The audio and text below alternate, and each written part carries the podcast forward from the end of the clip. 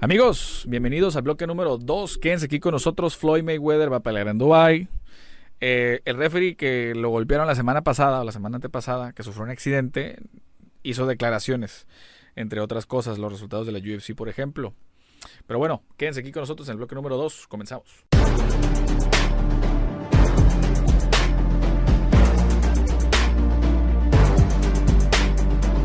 Amigos, ¿cómo están? Bloque número 2, aquí su amigo Esteban Franco, juez analista de boxeo. Y bueno, acuérdense que el, bloque número 2 son así como temas diversos, temas distintos a, lo normal. Pero bueno, vamos a Darling. Floyd Mayweather resulta y resalta que va a pelear en una exhibición contra Don Moore, un un boxeador que tiene ya bastantes años retirado. Van a pelear en el helipuerto del único hotel 7 estrellas en el mundo que está catalogado como el mejor hotel del planeta, que es el Burj Al. Se supone que se van a subir a medirse los tenis el 15 de mayo. Ya, ya, ya había según yo fue en enero o en diciembre, no me acuerdo, entre esos dos meses, donde Floyd Mayweather había ido inclusive a hacer una conferencia de prensa precisamente eh, en ese lugar.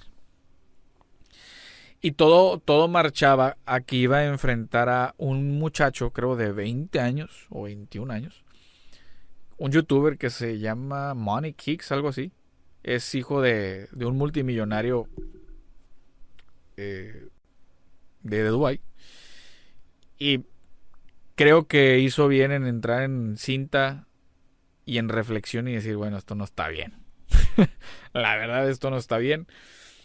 Y, pero sin embargo, no se quedar, no se quisieron quedar con la espinita de qué hubiese pasado si Floyd Mayweather hacía una exhibición allá. Ya se acomodaron las cosas, va contra un peleador llamado Don Moore. No es una pelea oficial, aclaro. No es una pelea oficial. Es una pelea en exhibición. No vale ni para el récord de Floyd ni para el récord de Moore. No vale. No sé a cuántos rounds vayan a ir. Sin embargo, va a ser un evento muy exclusivo donde van a poder entrar muy pocas personas porque al final del día pues va a ser en una va a ser en un helipuerto. Va a estar interesante de ver cómo hacen las cosas porque pues es un lugar muy chico para subir todo, para está interesante. Está interesante. No, no, no, no, no lo veo tan fácil. La verdad es que no lo, no, lo veo tan fácil. Sin embargo, pues bueno, vamos a ver qué, qué es lo que hace Floyd para mantenerse vigente, porque de hecho también había declarado ante medios de comunicación de que los mismos medios de comunicación le tenían envidia de porque él seguía vigente y él seguía orden así tal cual, ¿eh? él, él seguía ordeñando al deporte, ordeñando al boxeo. Y a la gente no le gustaba eso, no le gustaba que él podía sacar todavía, después de estar retirado tantos años, poder, poder seguir haciendo millones de dólares a costas del boxeo. Eh, puede sonar un poco complicado, puede sonar un poquito fuerte, pero es la realidad, ¿eh? O sea, lo que sea de cada quien es que Floyd Mayweather, así como,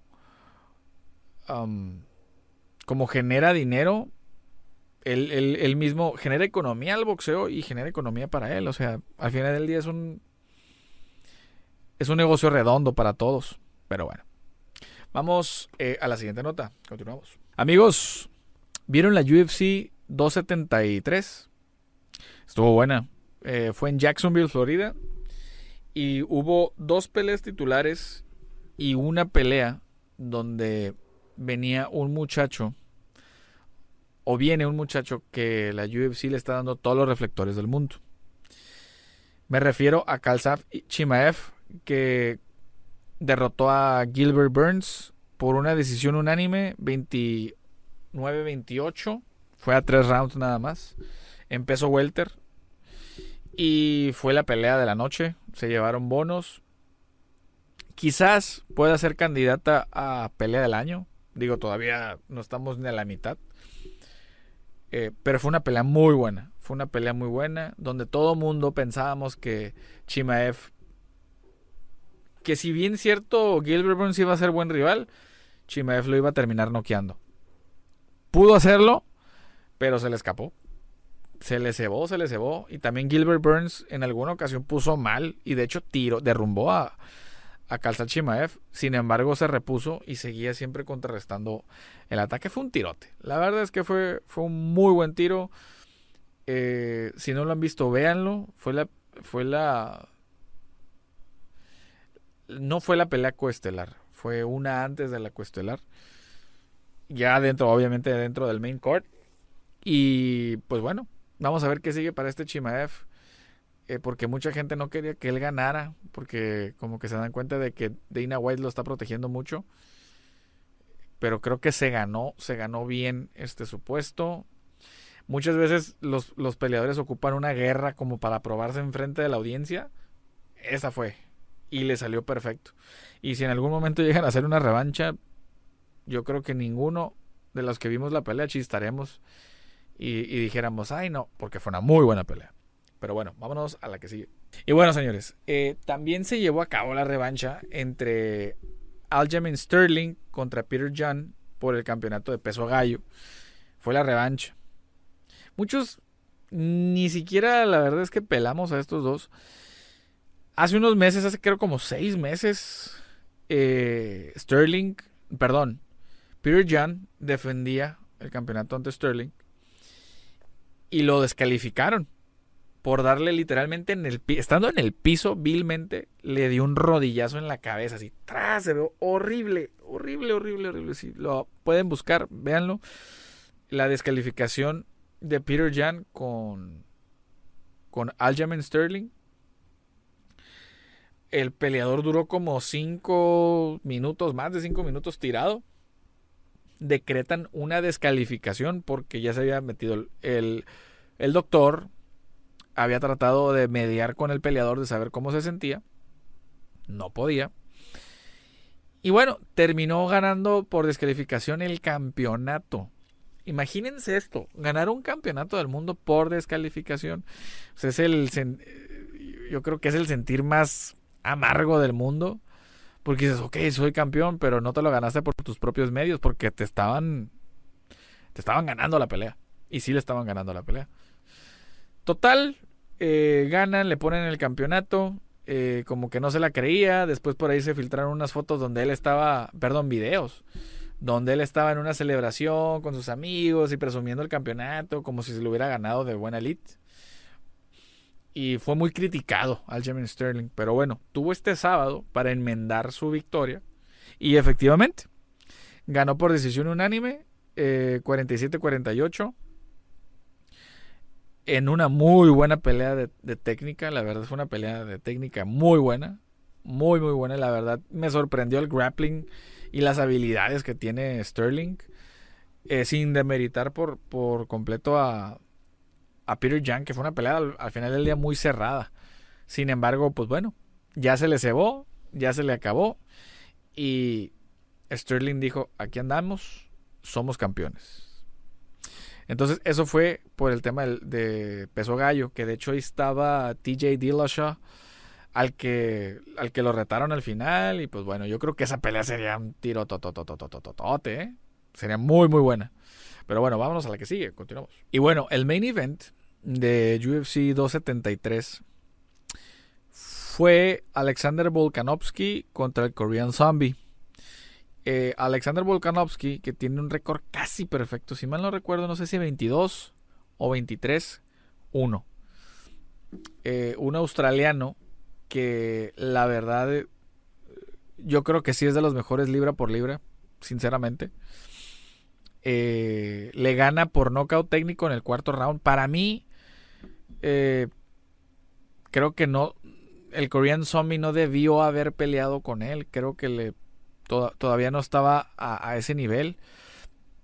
Volkanovski se vio sumamente superior al Korean Zombie. Se vio. Sin embargo, eh, no hay que demeritar absolutamente nada. Tuvo sus buenos momentos el Korean Zombie, pero no le alcanzó. Volkanovski Creo que está hecho de otra madera, está hecho en otro nivel. Eh, ¿qué el problema es de que qué más le queda. Las mejores peleas las ha dado con Max Holloway, al que ya creo, ya pelearon creo dos o tres veces, ¿no? Entonces, eh, pero siempre han sido muy buenas peleas, ese es el tema. Han sido muy buenos tiros. Pero vamos a ver qué le, qué le depara a Alexander Volkanovski. La verdad es que ahorita no se me ocurre contra quién pudiera ir en 145 libras. Pero bueno, vamos a ver qué, qué, le depara y qué le promueve la, la UFC. Acuérdense que los martes son martes de juntas y de matchmaking. Pero bueno. Vámonos a cerrar el bloque número 2, señores. Continuamos. Y bueno, eh, ¿se acuerdan de la semana pasada que hablábamos de, de un referee que uh, sufrió un accidente donde le golpearon en el pecho por atravesarse de mala manera en una pelea? Pues bueno. Eh, el referee Gerardo, perdón, Jesús Granados, eh, él le, comentó un portal de, boxeo que sin, así literalmente dijo, sentí que me iba a morir.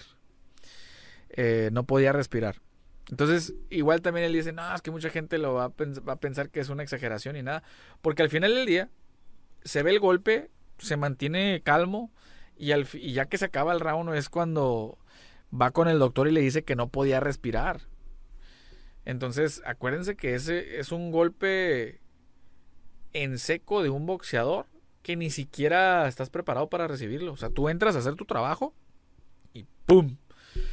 Es peligroso. Y más una persona que, que pues no estás en la misma forma física que el peleador. Eh, sí, es complicado, la verdad. Sí, sí es difícil. Y él mismo también admitió que fue por error, eh, por confiar, por confiarse y entrar de frente al, al, separo y no de lado. O sea, normalmente si se fijan cuando están los dos peleadores así, el referee entra así de, hey, break. Y no, él entró así y ahí fue donde le entró el gancho. ¡Pah! Le pegó en el pecho. Pero bueno, lo bueno es que está bien. Eh, simplemente fue un trago amargo. Fue, fue un incidente y se acabó. Y acuérdense, gente, no se burlen de ese tipo de cosas porque muy pocos, muy pocas personas tienen las habilidades para poder ser un referee de boxeo. Se los digo sinceramente, no cualquiera, ¿eh? Porque eso, eso se vio en televisión nacional y se volvió a, a, nivel internacional. Pero hay un montón. Eh, yo creo que ese referee ha pasado por muchas otras ocasiones y yo creo que por golpes, gol, perdón, por golpes más fuertes y que no se hacen virales ni nada porque no hay cámaras que lo graben. Pero no cualquiera, no cualquiera se vuelve referee. ¿eh? Ojo, porque es muy fácil, ah, jaja, se burlan y pero no está bien. Yo, y se los vuelvo a reiterar, para mí la televisión hizo mal en estar enfocando al referee caído. Eso se me hizo de muy mal gusto. Pero bueno, vámonos al bloque número 3, señores. Eh, terminamos el bloque número 2. Vámonos.